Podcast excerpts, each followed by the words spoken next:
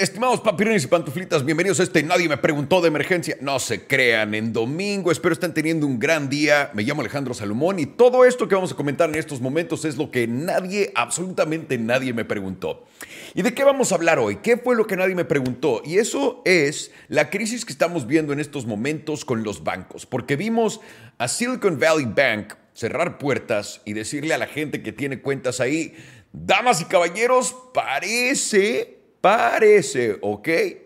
Parece que algo está pasando y aquí tenemos que ver qué exactamente podemos hacer porque vamos a suspender retiros de todos lados. Así que vamos a darle con, con todo. Denme un segundito nada más. Voy a arreglar un problemita aquí en mi canal de YouTube. Pero, ¿qué les iba a decir? Pero básicamente, básicamente de eso se trata el problema y es de lo que vamos a estar platicando en estos momentos, damas y caballeros. Customization. Listo. Members only. Save. Ahora sí, listísimos. Vamos a empezar esto. Bueno, eh, como todos saben, el viernes eh, Silicon Valley Bank, que es un banco que definitivamente tiene 50% de sus clientes siendo compañías startups. Y mucha gente dirá, bueno, ¿Qué tiene de malo que desaparezcan unas compañías que apenas están empezando, no han hecho nada de dinero? El problema de esto es que no nada más son unas compañías. Estamos hablando de decenas de miles de compañías alrededor del mundo porque también afecta a Inglaterra y a otros países donde también tienen este tipo de sucursales. Eh, en otros países que operan bajo la misma filosofía, que es ayudar al nuevo emprendedor, al que viene a poner sus nuevos negocios. Y la cosa aquí es que no estamos solamente hablando de negocios que acaban de empezar y les acaban de depositar 50 pesos. Son negocios y startups son considerados negocios que pueden tener hasta 20, 30 millones de dólares en fondeo porque no están haciendo dinero, porque acaban de empezar, pero tienen una probabilidad de en algún punto hacer dinero rápido, por lo que hay mucho dinero ahí. Recuerden que en Estados Unidos las cuentas están aseguradas hasta 250 mil dólares. Y recuerden, esto es lo más importante de todo que nadie les dice porque no estuvieron en el 2008 preguntando qué va a pasar con mi dinero. Les pueden pagar en 29 años y les pueden pagar el último día de esos 29 años los 250 mil dólares que les van a deber, ¿ok? Eso es muy importante de tener. Ahora, ¿por qué detuvieron retiros en este banco en Silicon Valley Bank? La razón es muy sencilla. Básicamente, semanas antes y casi casi hasta el viernes, vimos retiros de 41 mil, 42 mil millones de dólares del banco. Y la gente está que se los vuela la cabeza. Y, ¿Cómo es que la gente pudo retirar 42 mil millones de dólares del banco cuando no hemos visto las filas que hay en Líbano en el banco? Y eso nos va a llevar a un punto muy interesante, ¿ok? ¿Por qué? ¿Cómo es que lo lograron? Muy sencillo, desde tu teléfono. En tu teléfono en estos momentos puedes accesar tu cuenta de banco y arreglar que manden dinero de una cuenta u otra. Sé que es fin de semana y en este momento probablemente no puedas mandar tu dinero, pero en cuanto abra el banco, puedes poner tu orden o puedes dejar una orden en este momento para cuando el banco abra, para poder mandar tu dinero a otro lado. Mucha gente se está preguntando, bueno, vamos a hablar de la base del problema. La base del problema es que el banco se malgastó el dinero de los clientes como pasó con FTX y quiero recordarles una cosa, estamos hablando de un banco que tiene alrededor de 210, 220 mil millones de dólares en activos, ¿ok? Una vez más, 220 billones con B en activos. Un banco tan grande, y estamos hablando de esta institución financiera y no en verdad hemos escuchado tanto de crisis como cuando FTX explotó. FTX solamente tenía 15 mil millones de dólares ahí adentro. 15 mil millones de dólares comparado con más de 10 veces los depósitos que existen en esta cuenta de banco que se supone no eran a riesgo. ¿Ok? Entonces, esto podría ser un problema grande y tiene mucha gente frenada y preguntándose qué es lo que va a pasar, damas y caballeros, qué es lo que va a pasar por acá. Y lo que nos debería de preocupar en estos momentos es por qué ocurrió esto. El por qué. Mucha gente cree que es porque, de nuevo, los bancos, la institución financiera, estaba apostando dinero de sus clientes irresponsablemente. Y la realidad es que simplemente operaron como idiotas. ¿Y a qué me refiero con ello? Recuerden que Estados Unidos obligó a todos los bancos a comprar esa deuda cuando estaba 0% la tasa de intereses. ¿Ok? Esos bonos a 0% que están comprando los bancos es lo que están transfiriendo los depósitos de toda la gente a Entonces, esos depósitos cuentan como líquidos cuando el banco compra bonos, porque la tesorería americana les está diciendo, cabrones, tienen que comprar estos bonos, es parte de lo que tienen que hacer, etcétera. Boom. Y está chido, porque el banco estaba haciendo 0.50, 0.25% sobre el dinero que tenías depositado. ¿Qué dirías? Pues no es nada, pero el banco mínimo en volumen gigante, eso empieza a volverse algo rico. De ahí el problema es que los bonos por todo lo que está pasando en este momento y por los intereses altos, empezaron a ver que estaban redituando más, lo que hace que valgan menos. Obviamente, eso quiere decir que tu cartera tienes unas pérdidas no realizadas a menos de que las realices. ¿Por qué se realizaron estas pérdidas? Por todas las sacadas de dinero que hubieron del banco. ¿Qué ocasionó todas las sacadas del banco? Y esto fue algo muy interesante. Fueron personas muy, influencial, eh, muy influenciales en todo lo que es eh, Silicon Valley, Wall Street, etcétera, como Peter Thiel, que le dijeron a todo el mundo, cabrones, tienen dinero en este banco, sáquenlo. Y la gente tal cual fue a su teléfono y empezó a sacar este dinero. Y también se une con otra cosa que es muy, muy rara, que nunca no hemos visto en esta época moderna. Y eso es intereses atractivos en la tesorería americana. Cuando pudiera comprar una eh, T-bills, puedo comprar cualquier cosa, tres meses, seis meses o doce meses, que me reditúa 5% anual, 6% anual en Estados Unidos, ¿por qué mierdas voy a tener mis depósitos de banco en el banco cuando el banco no me está pagando nada y el banco está transformando mis depósitos en estos bonos y ellos están disfrutando ese 5% sobre mi dinero en lo que a mí me están cobrando por tener mi dinero depositado? Muy importante entender eso. La gente sofisticada ha estado agarrando y ha dicho, este es el momento de comprar bonos.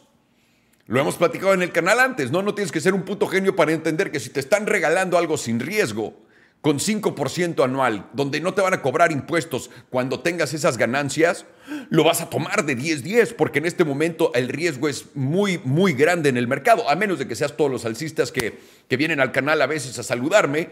Eh, Probablemente esto entonces no sea nada para ustedes, no se me preocupen. Ahora, tenemos que analizar esto, porque esto es algo que podría pasar muy rápido en todos lados, ¿ok? ¿Por qué? Porque si todos empezamos a retirar nuestro dinero de estos bancos para meterlos en tesorería americana, literalmente haríamos básicamente lo mismo. Haríamos un bank run de todos los bancos. Y los únicos bancos que están protegidos con un nivel de liquidez absurda son cuatro bancos. Citibank, JP Morgan Chase, Wells Fargo y Bank of America.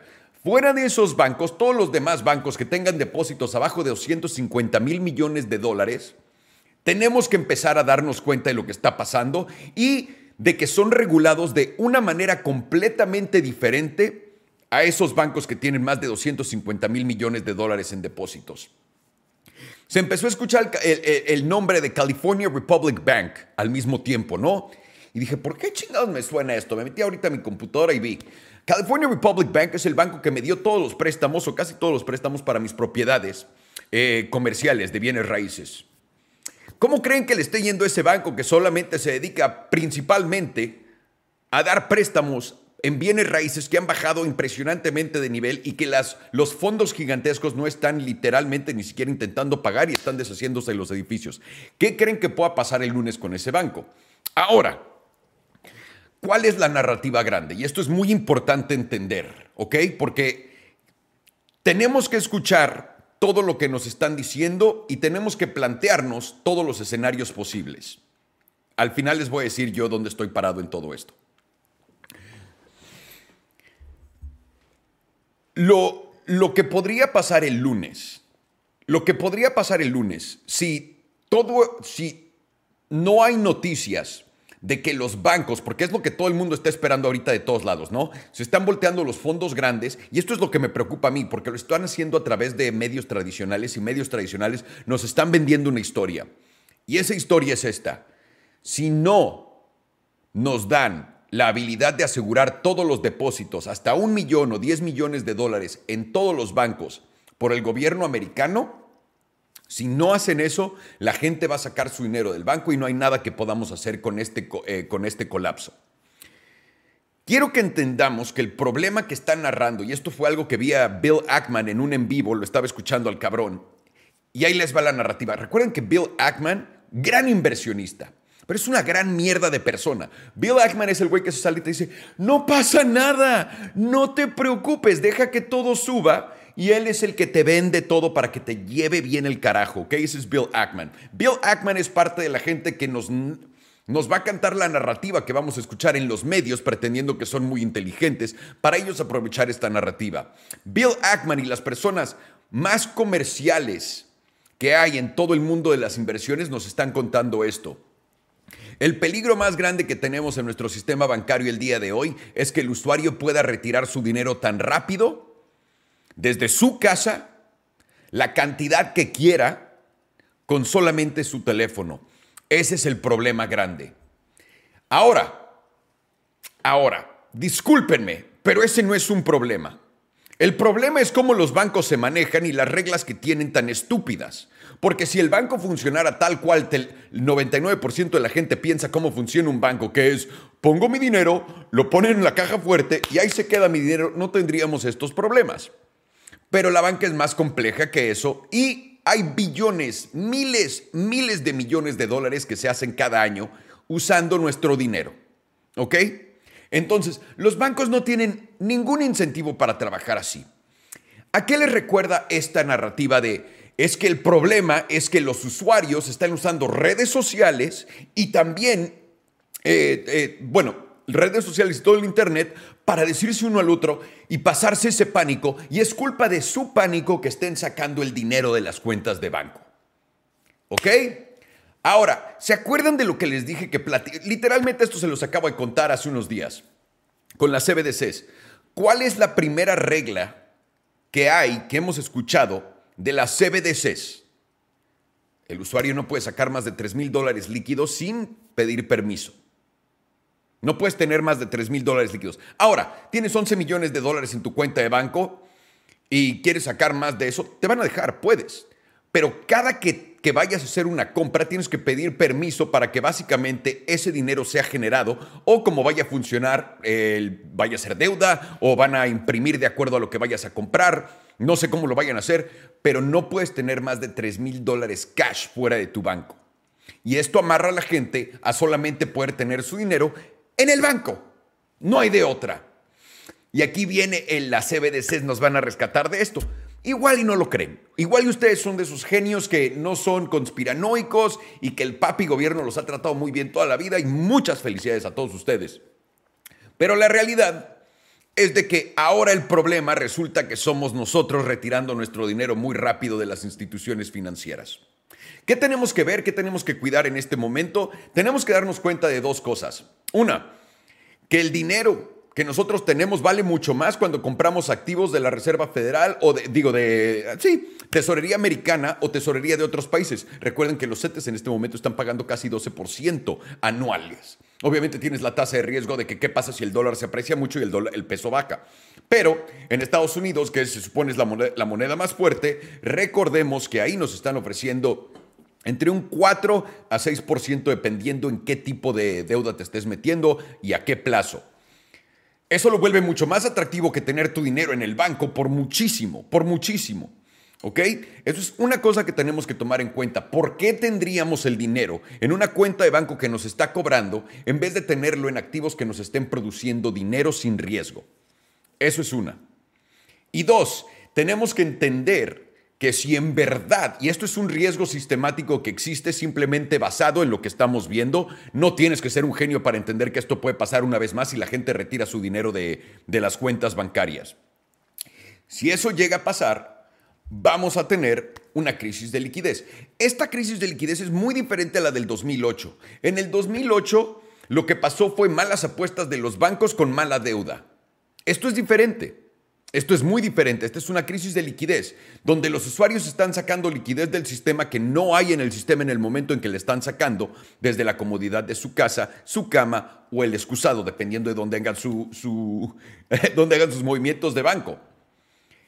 Esta es la primera vez que estamos parados en esto. Ahora, ¿qué tan preocupado estoy? Les voy a decir algo, me da absolutamente igual lo que pase. Yo tengo una orden para cambiar todo mi dinero que tengo en mis bancos medianos para mi bancos, tengo dos bancos grandes y voy a dividir mi dinero en dos, en esos dos bancos grandes que son top 4. ¿Ok? Lo demás, las demás cuentas que haya, no las voy a tocar hasta que esto se resuelva. Todo esto. Porque no sabemos exactamente dónde vaya a acabar. ¿Estoy preocupado? Absolutamente no, porque no tengo dinero invertido, les dije manos arriba, no es bueno estar en el mercado, tengo mis pendejitas acción de Rivian y Tesla que son poquititas y ya. Y ya. Por lo que no me preocupa nada esto. Si se va al carajo, y ahora me van a decir, pero bueno Alejandro, ¿y qué pasa si se va al carajo tu banco? Si se van al carajo mis bancos grandes, me da igual. Porque eso quiere decir que todos estamos jodidos. Pero no va a pasar, porque en el 2008 lo único que rescataron fueron a ellos. ¿Por qué no lo harían una vez más? Otra vez ya están hablando de que si va a rescatar el gobierno de Estados Unidos y la tesorería este banco. Y déjenme les digo esto, no. No tienen por qué rescatarlos. Lo que va a pasar en realidad es que los bancos grandes van a empezar a, consolidarse eh, y van a empezar a absorber todos estos bancos chiquitos. Van a ver. Y eh, va a ser como, uff, lo más potente que hemos visto en nuestra vida, cómo acabó todo literalmente el dinero que se hizo en Estados Unidos en cinco o seis manos. Y es lo que yo creo va a pasar, porque ahorita yo sé 100%, JP Morgan Chase está intentando comprar, eh, está intentando comprar Silicon Bank Valley. Silicon Valley Bank. Lo mismo está haciendo Bank of America. Así que están hablando de comprarlo a 70 centavos de, por dólar. Eso quiere decir que con los activos todo el mundo va a recibir 30% menos de su dinero si es que esto pasa y vamos a ver cuánto tiempo tarda en entrar esa liquidez para que la gente pueda retirar esto. El problema es que, como saben, esto toma tiempo, tres a seis meses. Entonces, ¿qué pasa con la liquidez de todas estas empresas? No sé. Van a rescatar entonces ahorita la Reserva Federal y van a pivotear. No, la Reserva Federal, por más que nos duela ver esto y por ahora ya que lo están viendo, esto es lo que busca la Reserva Federal. Tienes que crear una destrucción del sistema como pasó en China, pero ellos lo forzaron. Aquí fue un accidente.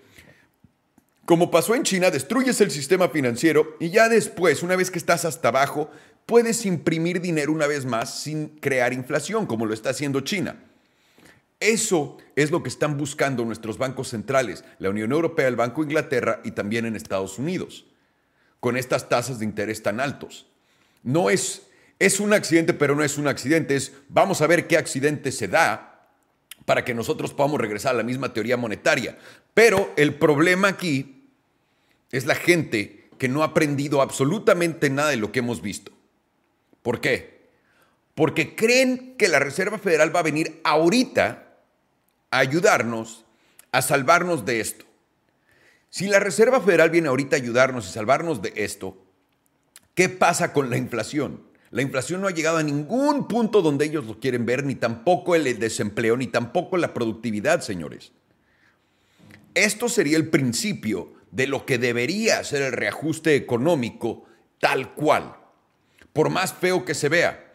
Pero si saben lo que están haciendo, no deben de estar preocupados con esto, porque han estado escuchando por todo este tiempo en lo que el mercado estaba bajando que no debemos de estar ahí a menos de que sean eh, traders, que de nuevo no tiene nada de malo. Si eres una verga invirtiendo así en tiempo real, en spot y futuros, bien por ti, te saludo y, y espero algún día estar a tu nivel. Pero por ahorita no me interesa, no soy un especulador de, la, de diario, por lo que prefiero la tranquilidad y la paz mental. Y esa tranquilidad y paz mental viene de no estarle jugando al verga. Lo único en donde me voy a extra proteger, que igual y no pasa nada, igual viene el lunes, JP Morgan anuncia que van a comprar estos cabrones, se acabó el problema, seguimos para adelante y algo más va a pasar. Podría ser, pero yo no quiero pensar en qué va a pasar con mis depósitos. Yo voy a ir de mi banco, de mis bancos chicos a mis bancos grandes con esas cuentas se acabó. Y cada que tenga que hacerle un pago al banco chico, que por esto, que por el otro, se manda y vámonos. No quiero pensar en el riesgo latente que existe en estos momentos. ¿Por qué? Porque todo lo que estamos viendo es mentira. ¿Y a qué me refiero? Antes de que se vuelvan locos con, ay, vas con tus mamadas. No, no, no. El sistema de crédito bancario es mentira. Cuando le dan un banco triple A o doble A o la A que quieras, es mentira. A Silicon Valley Bank le acababan de dar un buen un rating de triple A o de A, de lo que sea, hace unas semanas. ¿Por qué? Se preguntarán. Yo sigo a alguien que es este, un experto en riesgo. Y número uno, Silicon Valley Bank no tenía un experto en riesgo porque no tienen qué. Cuando tienes menos de 250 mil millones de dólares depositados en tus, en tus cuentas. No tienes que tener esa presión a que gestione el riesgo de estas cosas. Porque lo único que no hizo bien Silicon Valley Bank fue hacer el hedging para esas pérdidas not realized que tienen. Ahí es donde se los llevó el carajo. El tío Salinas Pliego lo explica muy bien y muy rápido. Es más, voy a buscar su puto tweet. Ahí está. Ahí está. Y estos pendejos de Forbes, al igual que Bloomberg, no, se, no les dan las matemáticas ni eso hablar con la verdad. Este banco, eh, Silicon Valley Bank, justo acababa de quebrar y estos idiotas recién lo habían calificado como uno de los mejores bancos en Estados Unidos. Y es cierto, Forbes, para toda la gente que no sepa, Forbes es la cortina de humo más grande, es la que usan todos los estafadores del mundo para poner su foto ahí y decirte, ve lo bien que me está yendo. La gente más rica del mundo no quiere aparecer en Forbes. La gente más verga del mundo no aparece en Forbes. Esa revista es para... Antes sí, antes probablemente y era diferente. Ya no. Ya agarras a puro payaso que quiera pagar un artículo porque Forbes ya... ¿Quién compra Forbes? Porque Forbes así hace su lana, entonces agarran a los payasos más payasos de cada país y los ponen. Y también obviamente hay intereses personales y privados, como esto. Y abajo dice, ¿y por qué quebró? Dice Ricardo Salinas Pliego. Porque andan prestando sin riesgo al gobierno de Estados Unidos, que es lo que les dije.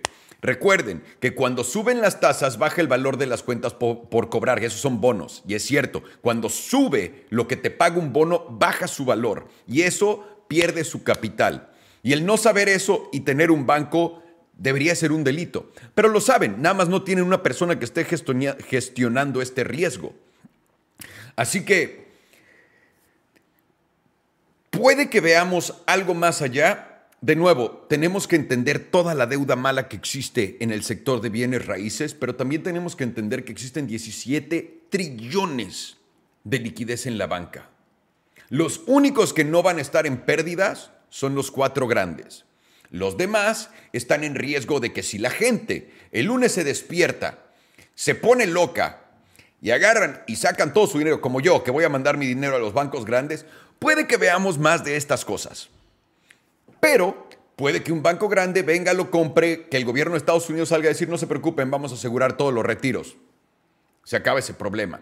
Creo que van a asegurar todos los retiros y todo eso. No. Porque si no, ¿qué va a hacer la Reserva Federal para causar una recesión que genere deflación? Y creo que ya lo empiezan a ver, ya empiezan a sentir lo que, lo que viene. Y si no, Dios mío, por el amor de Dios. en fin, me llamo Alejandro Salomón y esto fue lo que nadie me preguntó. Aquí voy a contestarle a todos mis, caballeros, a todos mis cuates que están en el chat, que son miembros VIP del canal de Salomón. Bueno, del Salomundo. ¿Qué, ¿Qué canal es este? Alejandro Salomón Emprendeduro. Eh, y voy a empezar con Juan Carlos. ¿Podría Estados Unidos utilizar la quiebra de estos bancos como pretexto para imprimir más dinero para salvar a los cuentavientes?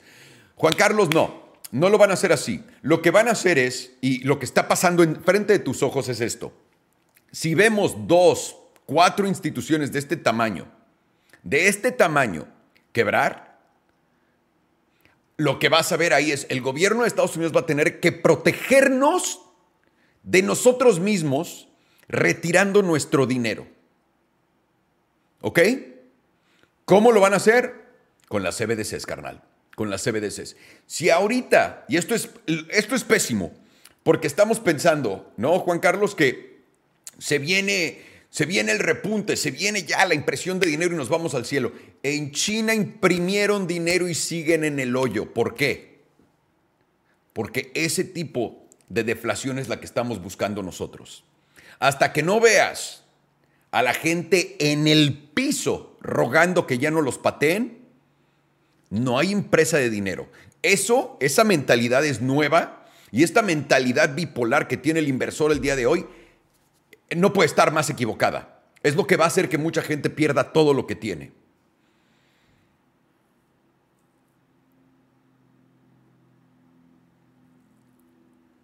imprimir dinero sin tinta es lo que van a hacer. Ahí está Roger Cash is King. Correcto, y también la tierra es nuestra salvación, mi estimado. Por eso hay que comprar bienes y tener tierra y tener cosas.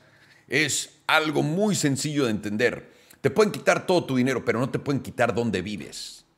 No, no te pueden quitar el edificio, no te pueden quitar tu tierra, dónde cosechas.